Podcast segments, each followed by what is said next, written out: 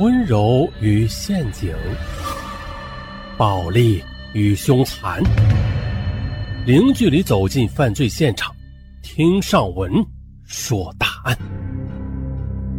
本节目由喜马拉雅独家播出。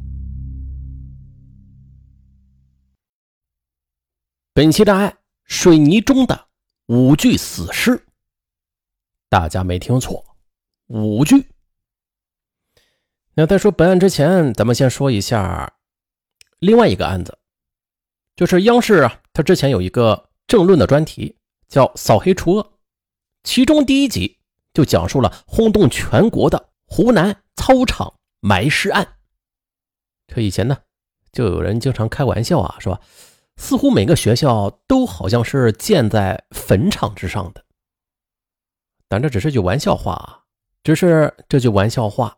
他在湖南新晃一中的操场上，这底下，还真的就是一个坟场，并且在二零一九年的六月十八日，一台大型的挖掘机不停的刨挖，在操场啊，就刨出了一个被深埋了十六年的白骨。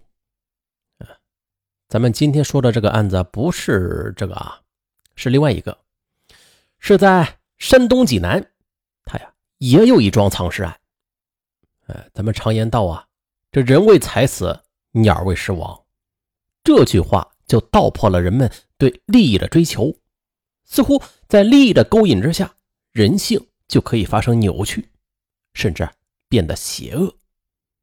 呃，不在社会上追名逐利几年，又岂能真正的体会人心险恶这四个字啊？毕竟在当今社会上，每天都在发生着为着金钱。而作恶多端的事儿，哎，相比社会啊，人人都怀念校园中那纯洁的感情，寒窗苦读，没人在乎同学的出身啊，更不会为利益而左右，只是简单的志趣相投，让他们走到一块儿。他们有的只是单纯的深厚的同学情谊。那咱们开始为啥提到了曾经的学生时期呀？那今天上文要跟大家讲的这个案子，主人公他竟然是罔顾同窗之情，专坑老同学。简单的说一下，说的是一名会计，在连杀了五人之后，又逃亡了六年，逃亡的过程中还迎娶了两任妻子。那，这到底是怎样的一起案件？咱们呀，从头细说。这一年对于小崔的一家来说啊，是一个。大起大落的岁月，这一年他刚刚迎娶了妻子。然而吧，这一家人都是在外地济南工作，又没有多少积蓄，因此小崔在找住所这件事儿就犯了难。可这时，当同学何东升他听闻了小崔的忧虑之后，就大方的拍了拍他的肩膀：“哎呀，这样，我有一处空置的房屋，要不你拿去住吧。”哎呀，小崔激动的就握住了老同学的手，连连道谢。然而何东升又说：“啊，我那个房屋啊是分了两间房，西屋是上了锁的，里面放了一些贵重的物品，你呢千万不要打开，你就住东屋就行了。”觉得有些奇怪的小崔满口答应下来。就这样，他和妻子就有了新家。果然。同何东升说的一样，房子是全新装修过的，地上是光洁的瓷砖，墙面洁白的油漆。这唯独啊，西屋大门紧锁，还隐约的散发着一股怪味儿。夫妻虽然有些疑惑不解吧，却也没有管那么多。这么一住就是五年的时光，而一直到了二零零二年，小崔妻子的弟弟来到济南。和姐夫一家同住，这人一多，住一个屋子就不方便。这时他看到紧锁的西屋，啊，就提议道：“要不将这房门也打开吧，也好透透气儿。”姐夫一家觉得没有什么毛病，毕竟在这住这么多年了啊。于是就找来锁匠打开了房门。但是他们惊讶的发现，这西屋里边啊。除了厚厚的灰尘之外，还有一个用水泥堆砌的台面，啊，似乎没有什么异常。小崔夫妻呢，便将其给打扫了，随后就自作主张的将这房屋留给了弟弟居住。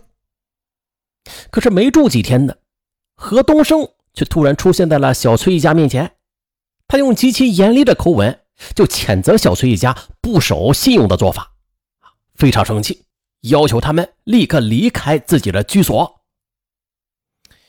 原来呀，这何东升他几乎每个礼拜都要从房子附近的桥上经过，当他看到这西屋的窗户被打开了，他瞬间就知道了。这里边有人进去过，因此啊，小崔等人很快就把他赶了出去。不过这种做法就更让人好奇了。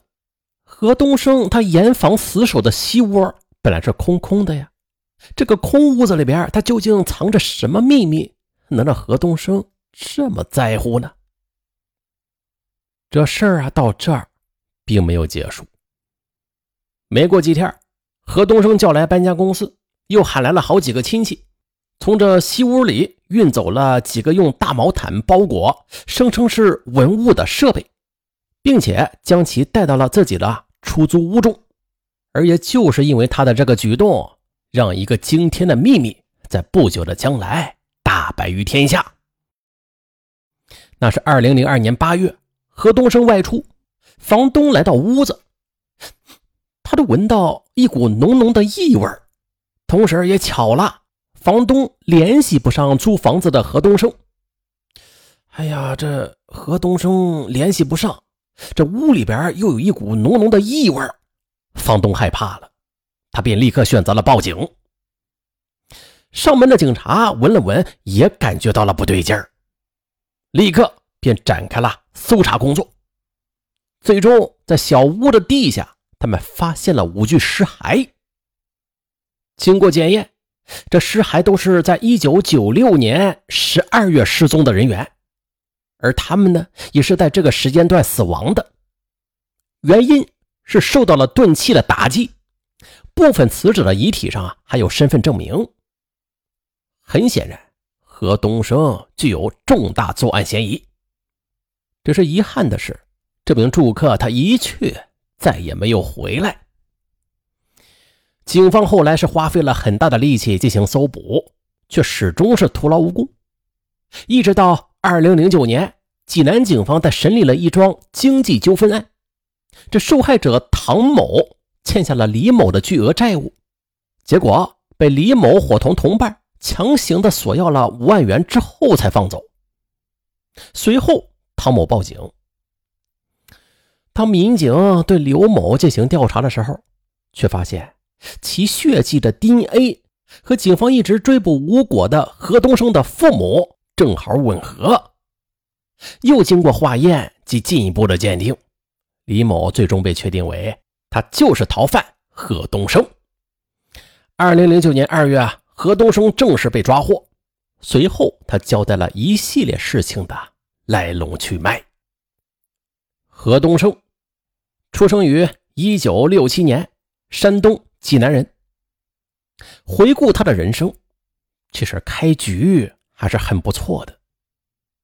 此人自小成绩优异，而且头脑聪明，长大以后又很快啊找到了一个会计的工作，而且他能说会道，在同学之中很有人望。但是人嘛，他总是不喜欢安于现状。何东升他同样不想过这样平凡的日子。他就想着自己哪天可以一夜暴富。为了实现他自己这个发财梦，他就是冥思苦想，买彩票几率也太小了。听上文说啊那些都是骗人的。于是呢，他就联想到了自己的高中同学王某。这位王某呢，他对股票有些了解，两人就打算通过炒股来赚钱。可是。两人都没有启动资金，这该怎么办呢？王某的人脉比较广，那他认识一个银行的副行长张某，两人便找到了张某，想要以贷款的名义套取一些资金。而不曾想啊，这个张某，他呀也是个贪婪的人。